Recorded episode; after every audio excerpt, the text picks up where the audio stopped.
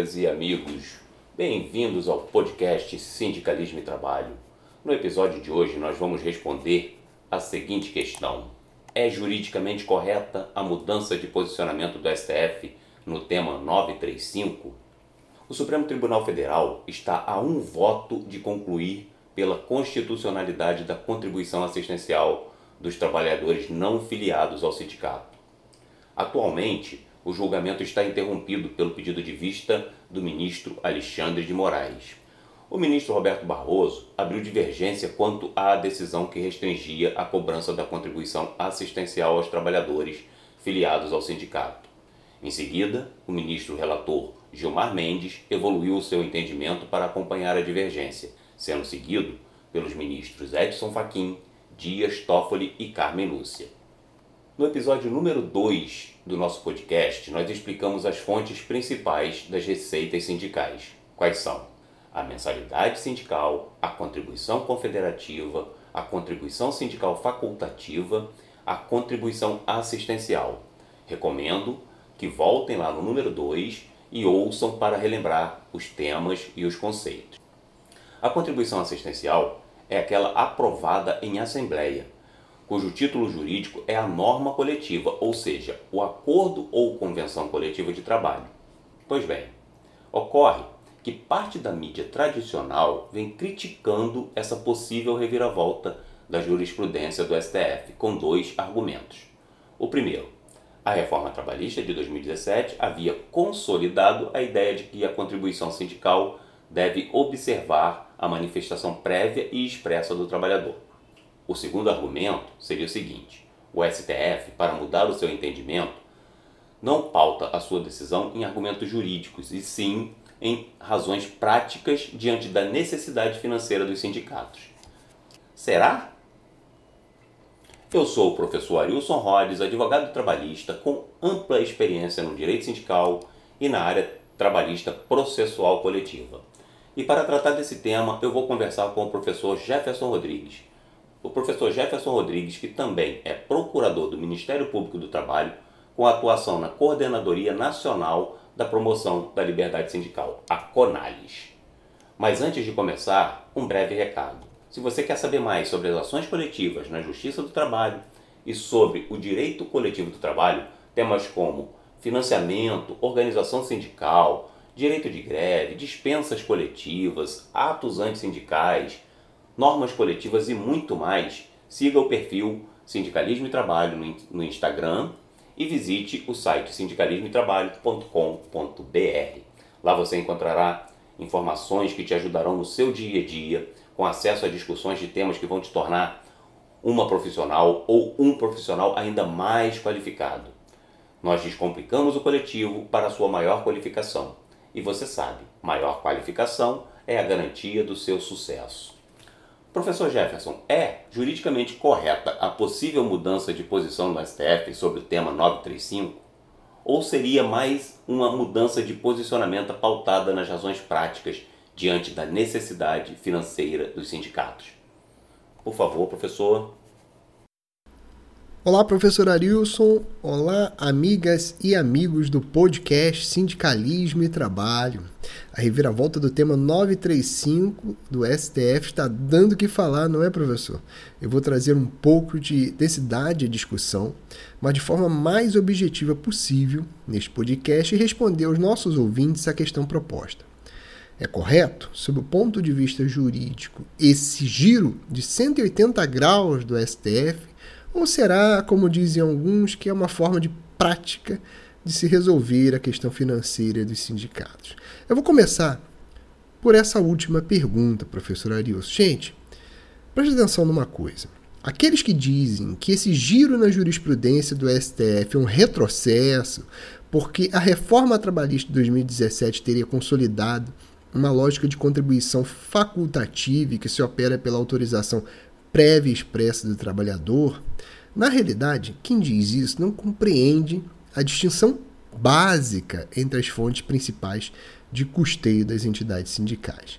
E quais são as quatro fontes principais de custeio das entidades sindicais? Primeiro, a mensalidade sindical. 2. A contribuição sindical facultativa.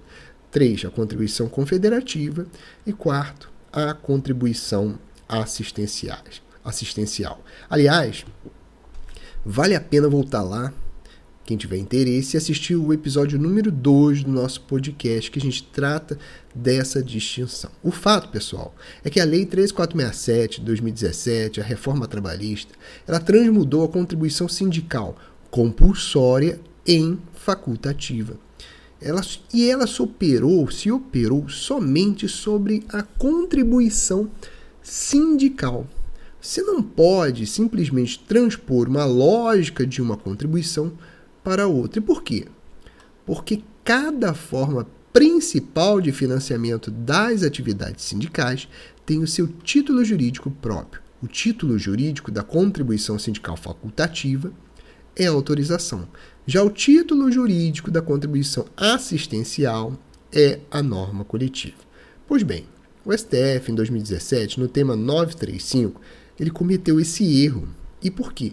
Porque para analisar a constitucionalidade da contribuição assistencial, a cobrança dos não filiados, o STF se utilizou de um paradigma errado. E qual paradigma?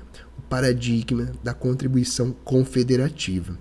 A contribuição confederativa tem um título jurídico distinto e que é a decisão da Assembleia Sindical e para por aí. É o que está no texto constitucional. E o STF, lá em 2017, também se equivocou ao dizer que só a lei tributária poderia criar uma obrigação erga omnes, ou seja, que seria imposta a todos os integrantes da categoria indistintamente. E por que o STF se equivocou? Porque com essa afirmação, o tribunal desconsiderou toda a capacidade pluralista das normas coletivas, ou seja, dos acordos e das convenções coletiva de trabalho, de trazerem não só benefícios, mas também obrigações para os integrantes da categoria representada. Amigos e amigos do podcast Sindicalismo e Trabalho, eu, juntamente com o professor Ronaldo Lima dos Santos, meu amigo da Conales, do MPT, nós estamos aí escrevendo um livro que vai trazer análise de tudo isso juridicamente para você. Na realidade, nós tivemos que segurar essa publicação para aguardar um pouco o desfecho desse julgamento. Mas, se você seguir lá o Instagram do Sindicalismo e Trabalho, você vai ser avisado da publicação. Vamos lá. Por hora, eu vou trazer aqui para você três grandes argumentos para concluir que o STF acertou e, em parte, nessa reviravolta do tema 935. O primeiro é o seguinte: o sindicato representa uma coletividade chamada de categoria. No caso dos trabalhadores, essa coletividade é a categoria profissional. O segundo é que a representação sindical ela não decorre da vontade do trabalhador em se filiar ou não ao sindicato. Ela decorre de uma relação de fato, ela decorre do enquadramento sindical. Ah, dá um exemplo, professor Jefferson. Pois bem, vamos pegar um exemplo dos trabalhadores comerciários, que são aqueles que trabalham na atividade de comércio em determinada localidade. Se naquela localidade existir um sindicato de trabalhadores comerciários, ele vai representar aquela categoria, queira você trabalhador comerciário ou não. E mais, queira o sindicato ou não. Ah, Jefferson, e se o trabalhador for um mala, só falar mal do sindicato, não participar de nada, queimar o filme da categoria do sindicato, não contribuir com nada?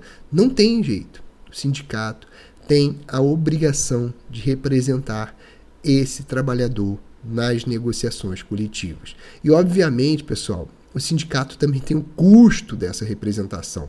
Advogados, contadores, negociadores, empregados, imóveis, móveis, automóveis e etc. Não existe almoço grátis. Alguém tem que pagar essa conta. Se você quer um sindicato forte, atuando de forma firme, com em proveito da coletividade, você tem que ter. essa conta vai vir de uma hora ou outra. Imagina você sentado numa mesa de jantar num restaurante. Toda categoria tem o direito de chegar lá se alimentar, consumir tudo que está no cardápio do restaurante e que, no nosso exemplo, representa as normas coletivas, o acordo e a convenção coletiva de trabalho. Mas só o filiado ao restaurante, imagine, tem a obrigação de pagar a conta de todos. Você acha isso justo? Você acha isso correto? É claro que não. Na realidade, se você pensar bem, que viola a liberdade sindical é o fato de o Estado brasileiro obrigar o trabalhador filiado ao sindicato a pagar a conta de uma atividade que beneficia uma coletividade e pelo simples fato de ele querer participar da vida sindical. O terceiro argumento, e para finalizar esse podcast, é o seguinte: preste atenção numa coisa. Como se institui uma norma coletiva? Os trabalhadores vão lá, eles próprios, e deliberam e votam numa clara expressão da liberdade sindical. E aquilo que foi deliberado e decidido pela maioria, e após após, claro, de negociado coletivamente, vira cláusula de acordo ou convenção coletiva de trabalho, certo? Ok. A norma coletiva é o título jurídico. Tudo que está na norma coletiva se aplica indistintamente sobre todo o patrimônio jurídico dos integrantes da categoria independente da filiação sindicato. Aumento salarial, banco de horas, auxílio alimentação, redução salarial. Pode o trabalhador dizer assim: ah, não quero esse banco de horas, eu quero as horas extras. Não pode. Pode o trabalhador dizer assim: ah, eu não quero esse aumento salarial, muito pouco, eu quero mais. Não pode. E por que essa discriminação, então, quanto à contribuição assistencial? Preste atenção. Não existe direito fundamental de ninguém a só colher o bônus, a se beneficiar da colheita e sem contribuir ou ajudar com nada para a plantação. Não existe direito fundamental de ninguém ao enriquecimento ilícito. Não existe direito fundamental a ser esperto, a se dar bem e só querer o benefício e nada contribuir ou ajudar. Se o trabalhador não gosta do sindicato, acha que o sindicato faz pouco, então ele que participe da vida sindical e mude essa realidade. Isso é cidadania.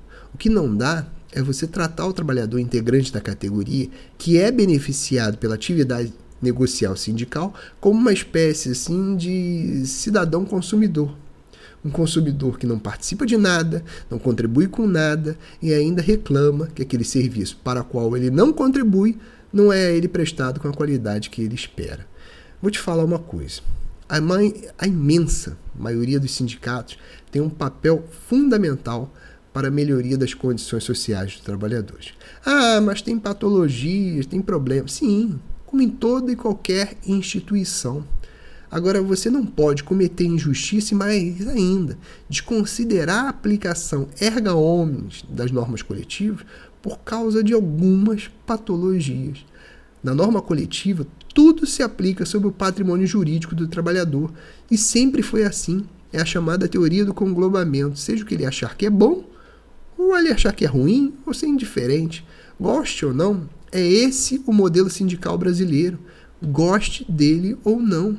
Nem vou dizer que contribuir com o sindicato é ruim, pois um pouquinho de cada um é o que fortalece a, a, luta coletiva e torna realidade os direitos sociais. Aliás, um pouquinho de cada um é o que reverbera positivamente sobre o patrimônio jurídico, inclusive daquele trabalhador que não quer contribuir.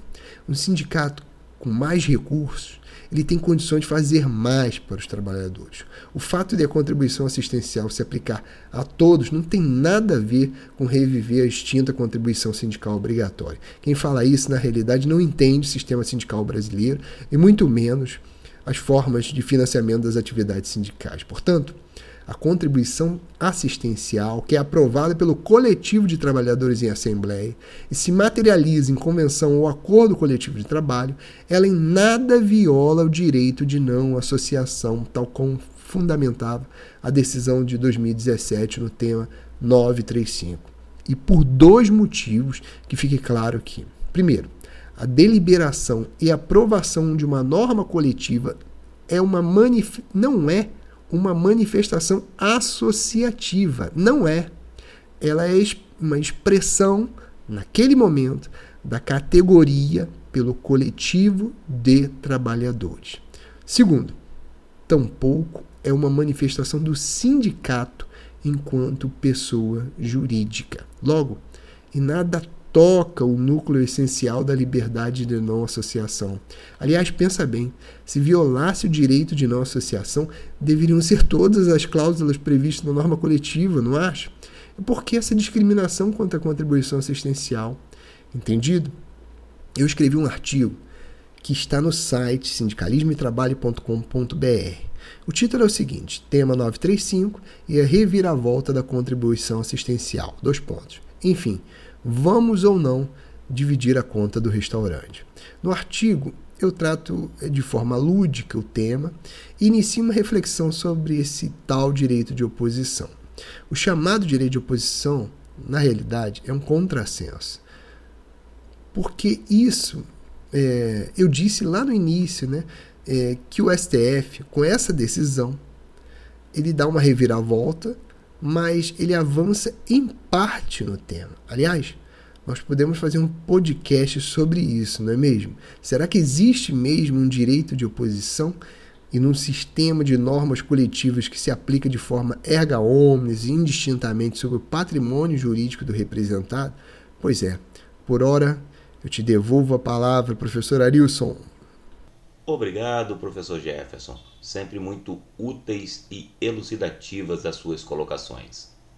E você, se você gostou deste conteúdo e quer saber mais sobre as ações coletivas na Justiça do Trabalho e o direito coletivo do trabalho, temas como financiamento, organização sindical, direito de greve, normas coletivas e muito mais, siga o perfil Sindicalismo e Trabalho no Instagram e visite o nosso site sindicalismoetrabalho.com.br. Nós descomplicamos o coletivo para sua maior qualificação. E você já sabe, maior qualificação é a garantia do seu sucesso. E lembre-se sempre de compartilhar o nosso podcast, hein? Até a próxima!